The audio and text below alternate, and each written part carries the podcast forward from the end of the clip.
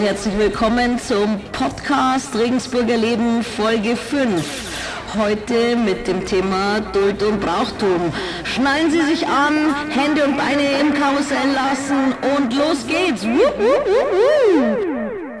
Heute zum ersten Mal mit einem Gast. Ich freue mich sehr, unser erster Interviewpartner, unsere erste Interviewpartnerin, um genau zu sein. Ähm, unter anderem eine Expertin, aber das erzählt sie euch selber. Ich möchte euch die Irene vorstellen und vielleicht erzählst du kurz was zu dir. Ja, hallo zusammen. Ich freue mich sehr, dass ich hier im Podcast Gast sein darf, vor allem die allererste sogar noch. Mein Name ist Irene Lautenschlager. Ich komme ursprünglich aus der Oberpfalz, bin jetzt aber auch schon gut 16 Jahre in Regensburg, wie so viele hier zum Studium hergekommen und dann einfach hängen geblieben, weil es natürlich die schönste Stadt der Welt ist.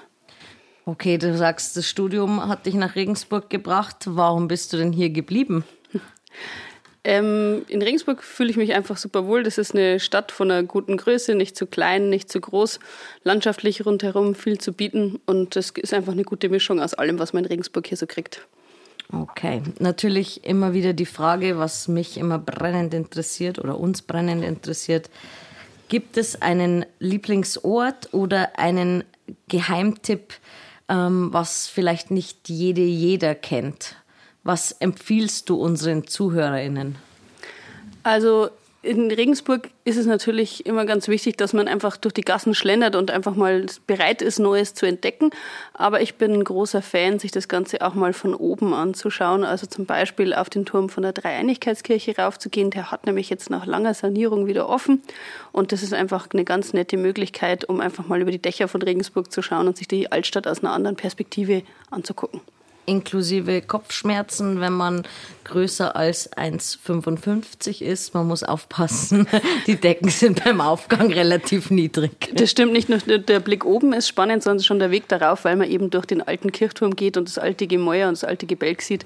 Da hast recht, das ist schon ein Abenteuerweg, da überhaupt draufzukommen. Das stimmt. Ich habe ja kein Problem, ich bin unter dieser Grenze, das heißt, ich muss nicht, mich nicht mal bücken. Ähm, mir ist zu Ohren gekommen, dass du Spitzensportlerin bist, vielleicht auch ein bisschen begründet ähm, darin, dass du während dem Studium ja irgendwie zu Geld kommen musstest. Vielleicht kannst du zu diesem Spitzensport einfach ein bisschen was sagen. Ich habe ganz am Anfang meines Studiums per Zufall eigentlich ein Casting mitgemacht, ein Stadtführer-Casting bei der Stadtmaß und habe dann viele Jahre als Reiseleiter, Stadtführer und Brauereiführer gearbeitet. Und deswegen bin ich tatsächlich mittlerweile eine Spitzensportlerin in einer Sportart, die ich selber erfunden habe, nämlich dem Regensburger Brauereitriathlon. Ich bin meines Wissens die einzige, die oder die erste vor allem, die in allen Regensburger Brauereien jemals geführt hat. Und ich bin, soweit ich weiß, heutzutage nicht mehr die einzige, aber zumindest die einzige Frau. Also falls jetzt bei euren Hörern jemand dabei ist, der sagt, na Moment, ich habe das schon vor vielen Jahren gemacht, ich bin da auch dabei, bitte meldet euch. Ich würde sehr gerne einen Stammtisch mit euch machen. Unbedingt in die Kommentare, ähm, wenn ihr jemanden kennt, äh, der vielleicht ähnlich gut ist in dieser Sportart. Ja, also du bist die einzige Frau, ähm, die in Brauereien führt. Ähm, in allen Brauereien. In führt. allen Brauereien ähm, in Regensburg und Umgebung. Was macht für dich als Brauereiprofi unsere Brauereien so besonders? In Regensburg sind wir da in einer ganz luxuriösen Situation. Wir haben drei große Brauereien, die es heute noch gibt. Die haben alle eine sehr lange Tradition. Für die, die sie nicht kennen, das ist Spital, Katharinenspital Brauerei ist die älteste. Dann kommt die Brauerei Bischofshof, die es schon seit dem 17. Jahrhundert gibt. Und dann gibt es noch die Brauerei Kneitinger, die auch aufs 19. Jahrhundert oder je nachdem vielleicht sogar noch ein bisschen länger zurückschauen kann. Und alle drei Brauereien per Zufall sind Stiftungsbrauereien. Davon gibt es in Deutschland gut zwei Handvoll. Und das Spannende bei diesen Brauereien ist eben, dass das Geld, was verdient wird, nicht in das teure Auto vom Chef fließt oder so, sondern alles Geld, was sozusagen als Gewinn erwirtschaftet wird, das wird in soziale, karitative Projekte gesteckt. Da hat jede Brauerei so ein bisschen ihren eigenen Schwerpunkt. Beim Spital ist sicher vielleicht das bekannteste, weil da das Altenheim, was unterstützt wird, direkt ja an der Brauerei am Biergarten dran ist, sieht man oft die Bewohner dort auch. Über 80 Herrschaften leben da. Dann gibt es beim Kneitinger zum Beispiel Kinderheime und äh, auch das Bürgerstift, die unterstützt werden. Und beim Bischofshof ist es die Diözesanstiftung, also der Ausbildung des Priesternachwuchses in der Diözese zum Beispiel wird mit dem Biertrinken gefördert. Also sprich, wer Regensburger Bier trinkt, tut nicht nur sich selbst was Gutes, der tut was Gutes für die Gesellschaft. Und wenn das kein Grund ist, Bier zu trinken, dann weiß ich es auch nicht. Okay, ähm, man hat ja nicht nur die Möglichkeit im Biergarten die unterschiedlichen Biere zu verkosten. Ähm, am Freitag ist ja die Duld losgegangen. Kennst du dich denn damit auch aus? Also das interessiert mich natürlich, weil jemand, der sich mit Bier und Brauereien auskennt, ähm, dass es für mich geht eins in eins über. Deswegen kennst du dich denn mit der Duld auch aus? Ja, also ich äh, würde sagen, dass ich ein sehr passionierter Duldbesucher bin. Also ich habe es auch schon geschafft, bei 16 Tagen Duld 13 Mal dort zu sein. Ähm, deswegen, ich gehe da wirklich sehr, sehr gern hin und ich freue mich auch wirklich ganz extrem, dass jetzt nach der langen Pause entweder, endlich wieder stattfinden kann. Kannst du uns vielleicht oder den Laien oder die vielleicht nicht so passionierten Duldgängerinnen äh, erklären, was denn der Ursprung dieser Duld war oder dieses Volksfestes oder wie das in Regensburg entstanden ist? Also es gibt in Bayern natürlich grundsätzlich verschiedene Typen an Volksfesten. Ähm, das, manche sind aus Wallfahrten hervorgegangen, wie die klassischen Bergfeste, die man aus der Oberpfalz oder auch aus Franken zum Beispiel kennt. Andere, wie das Oktoberfest, die gehen auf eine Hochzeit zum Beispiel zurück.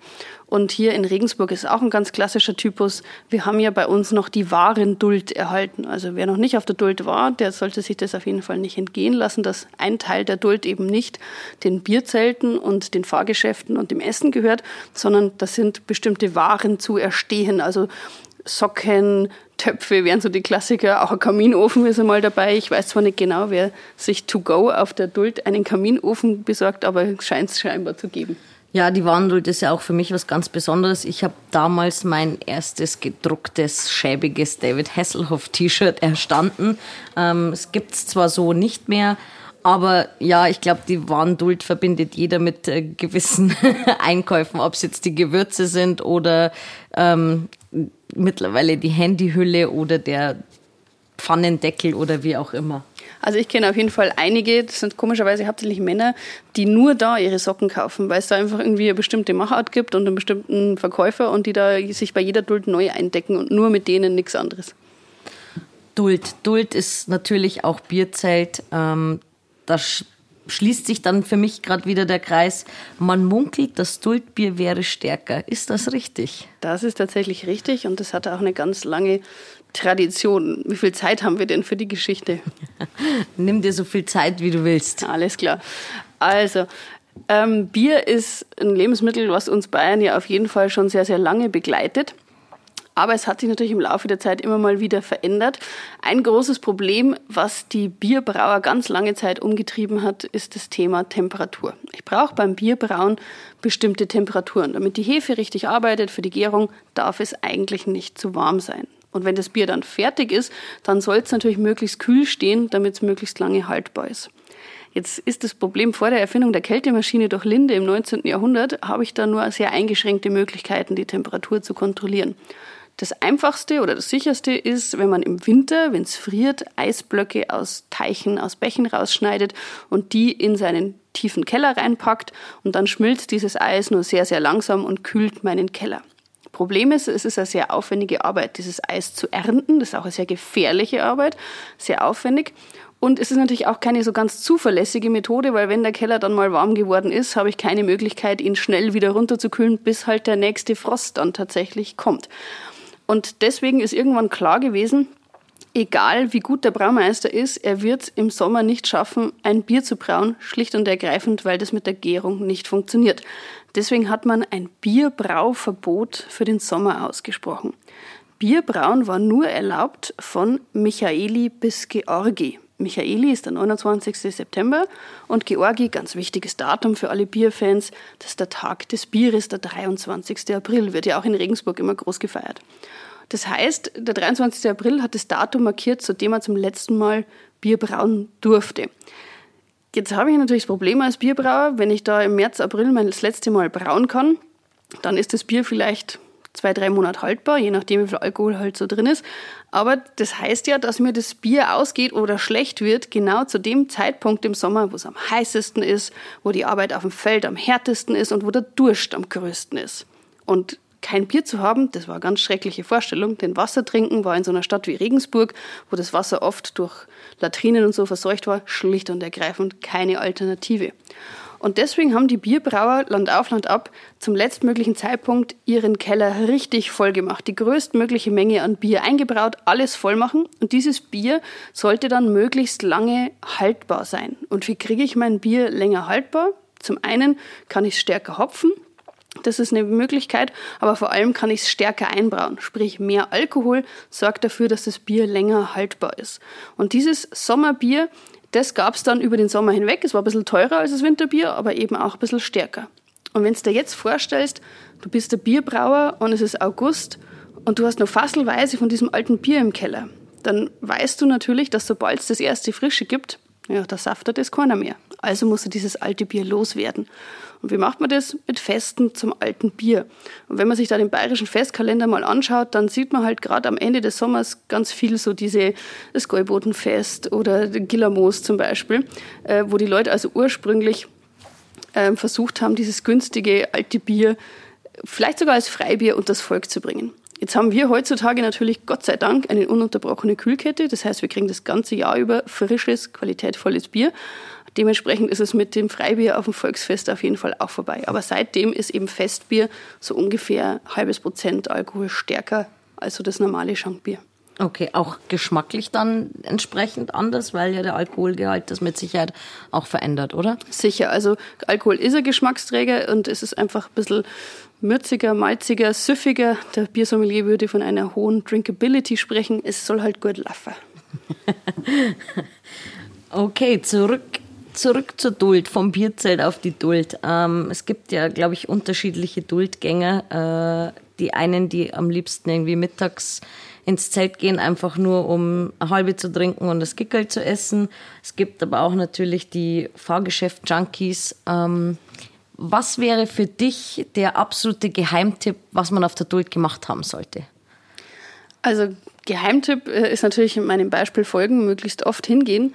Denn ich finde ganz schwierig, wenn man während der Tour vielleicht nur ein, zwei Mal hingeht, dann ist das Ganze immer unter so einem Druck. Es muss jetzt alles perfekt sein. Wenn man einfach nur mal für ein paar Stunden hinschaut, vielleicht auch nur mit dem Plan, ich hole mir jetzt schnell was zu essen, dann entwickelt sich da ja manchmal der spaßigste Abend draus. Also deswegen würde ich sagen. Na gut, dann frage ich anders. Wie sieht für dich der perfekte Duldtag aus? Alles klar. Ähm, mein perfekter Duldtag, würde ich sagen, fängt im Idealfall nicht erst abends an, sondern schon vorher, dass man schon recht gemütlich hingehen kann. Ich bin großer Fan, dass man auf der Duld eben sich nicht an einen Platz setzt und äh, dann stur die Speisekarte runter bestellt, sondern dass man sich einfach wirklich die Sachen von allen Ständen zusammenholen kann, worauf man gerade Lust hat und sich eben auch am Tisch gerne was, was teilt und nicht dieses Drei-Gänge-Menü zu sich nimmt, sondern halt mal da ein bisschen schneechern und da äh, ein bisschen hinsnacken. Sharing is caring. Sharing is caring, ganz genau. Und ähm, ich bin auch jemand, der wirklich gerne ähm, im äh, Festzelt einfach sitzt und äh, wirklich äh, mitfeiert, wenn die Band spielt. Also ich bin, ich bin, habe da schon Ausdauer, würde ich sagen. Sehr gut.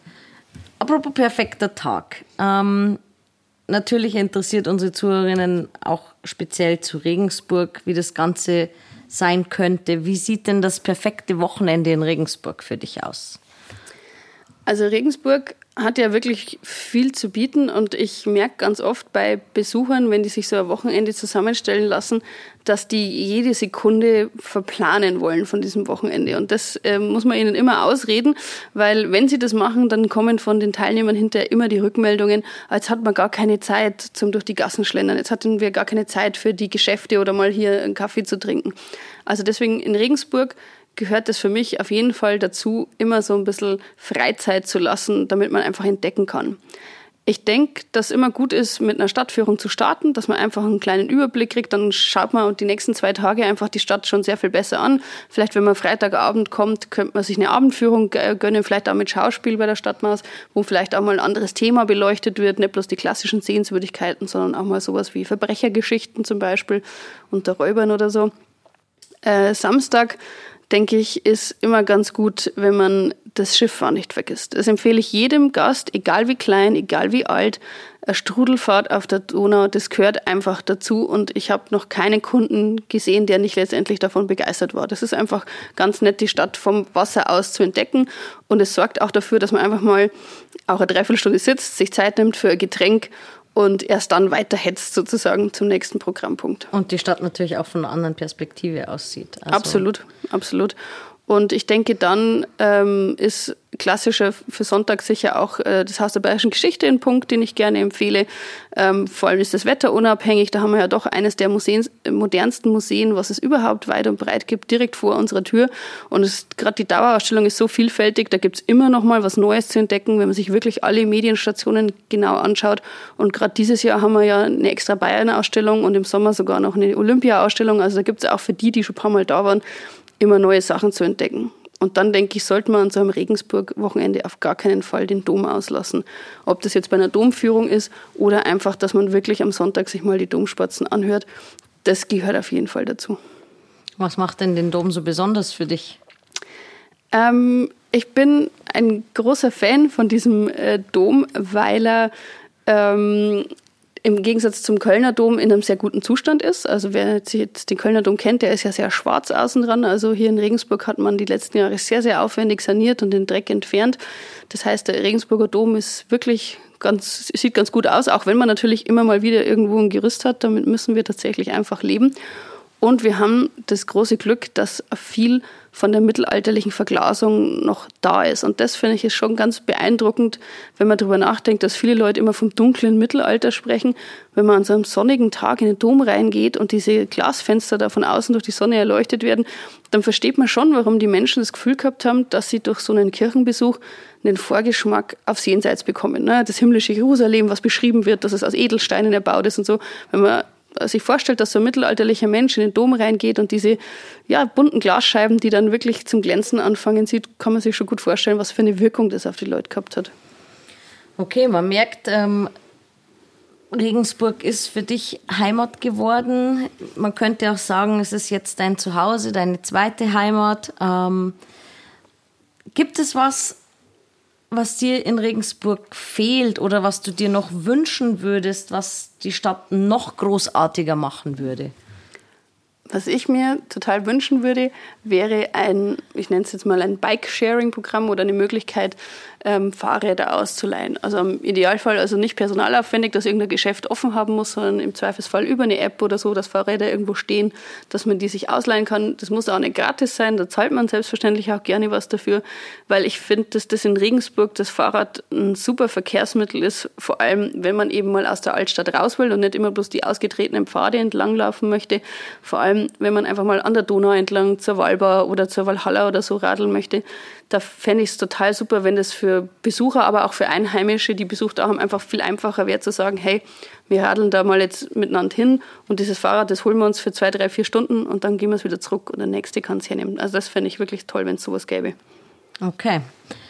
Da du ja unser erster Interviewgast bist, haben wir uns was ganz Besonderes überlegt. Wir wollen diese Reihe auch fortsetzen, aber wir möchten ein Spiel spielen. Mhm. Das ist die Regensburger Gretchenfrage. Okay. Ähm, es geht darum, möglichst schnell aus dem Bauch heraus zu antworten. Keine Erklärung, keine Überlegungen. Ich stelle dir zwei Dinge vor und du mhm. entscheidest dich für eine. Du darfst auch dreimal weiter sagen.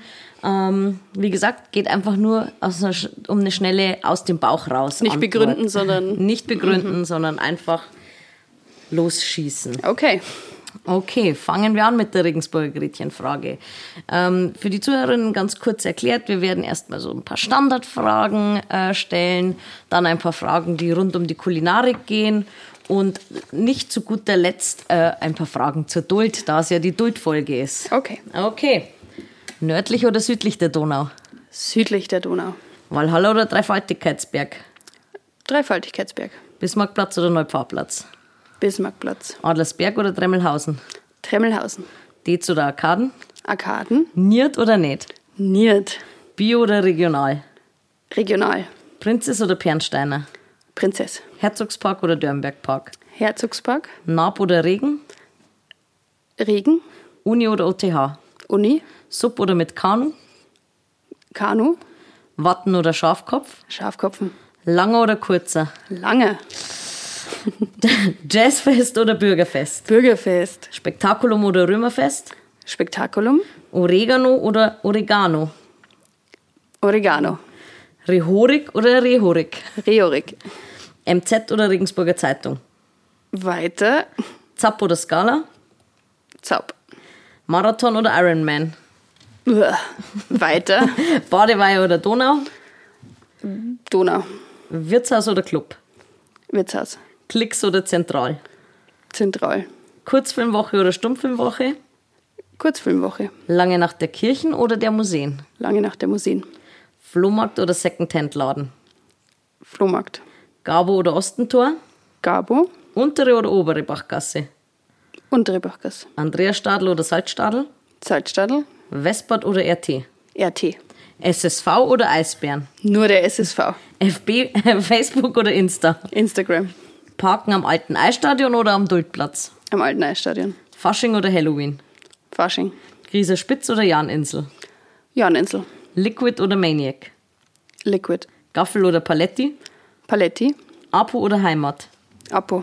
Temmler oder Spätsünder? Temmler. Bar oder mit Karte? Bar. Gender Stern oder Doppelpunkt? Sternchen. Markt am Freitag oder am Samstag? Beides. Ähm, dann Samstag. Irish Harp oder Murphy's Law? Irish Hub. Zuckerbrot und Peitsche oder Love, Peace und Blasmusik? Love, Peace und Blasmusik. Pustet oder Dombrowski? Pustet. Papageno oder Losteria? Papageno. Zara oder Locanta? Locanta. Latino oder Al Camino? Datino. Opera oder Kuchenbar? Opera. Aufstehen oder Snoosen? Snoosen. Altstadt oder Stadt am Hof? Altstadt. Alte oder neue Filmbühne? Alte Filmbühne. Birzer oder Keil? Keil. Kaufhof oder Horten? Horten. Sauna in Bad Abach oder Bulmare? Weiter. Fleischboutique oder Schmidt-Metzger? Schmidt-Metzger. Dominos oder Cola Pizza? Dominos. Rice Head oder Rice Corner? Rice Head. Charivari oder Gong FM? Charivari. Grüner oder weißer Spargel? Weißer Spargel. Hugo oder Spritz? Spritz. Kneitinger oder HB? Hobby. Stenz oder Dieber? Dieber. Knacker oder Kipferl? Knacker. Süß oder scharfer Senf? Süßer. Pommes oder Kartoffelsalat? Kartoffelsalat. Weizen oder Helles? Helles. Aus der Flasche oder aus dem Glas? Aus der Flaschen. Kipferl oder Breze? Kipferl. Kreuzschenkenschnitzel oder Bockbierschnitzel? Backbierschnitzel. Schneider oder Kuchelbauer? Schneiderweiße. Bärwurz oder Blutwurz? Blutwurz. Sekt oder Bier? Bier. Nutella oder Nussbli? Nussbli. Fürstlicher oder Spitalweihnachtsmarkt? Spitalweihnachtsmarkt. Glühwein oder Glühbier? Glühbier. Semmelknädel oder Kartoffelknädel? Semmelknädel. Leberknädelsuppen oder Pfannkuchensuppen? Pfannenkuchensuppen. Bratwurst oder Leberkas? Bratwurst. Hans im Glück oder Bu- Burger Hut? Burger Hut. Weißwurst zuzeln oder schneiden? Schneiden. Besteck ist älter als die Weißwurst. Breze mit oder ohne Salz? Ohne. Gracherl oder Gwasch? Gwasch. Maidult oder Herbstduld? Maidult. Glöckel oder Hahn? Glöckel. Steckerl Fisch oder Gickerl? Gickerl. Schokofrüchte oder Crepe? Crepe. Wilde Maus oder Geisterbahn? Geisterbahn. Schießen oder kullern? Kullern. Geld vor Ort abheben oder genug mitnehmen? G genug mitnehmen. oder beides.